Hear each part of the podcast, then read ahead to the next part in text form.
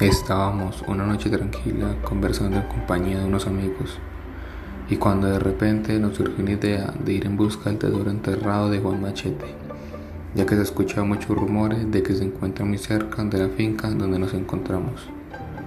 Nos llenamos de valentía y decidimos iniciar la búsqueda de aquel tesoro. Con temor nos adentramos en los profundos bosques. Se nos hizo muy eterno este camino. Casi no podíamos observar lo que había alrededor de nosotros ya que había mucha oscuridad y se nos había olvidado nuestras linternas. Empezamos a escuchar unos ruidos muy extraños que venían de los árboles.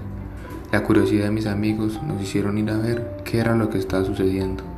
Una luz aparecía y desaparecía entre estos arbustos.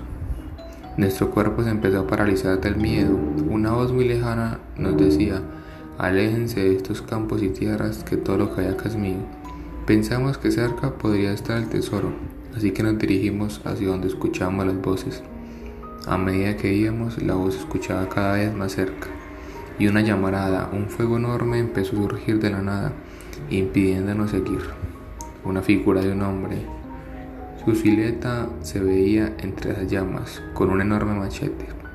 Se lograba deducir que habíamos llegado al tesoro, pero nunca pudimos pasar al otro lado de las llamas. Así que nos devolvimos muy frustrados, pero con una historia y una experiencia inolvidable.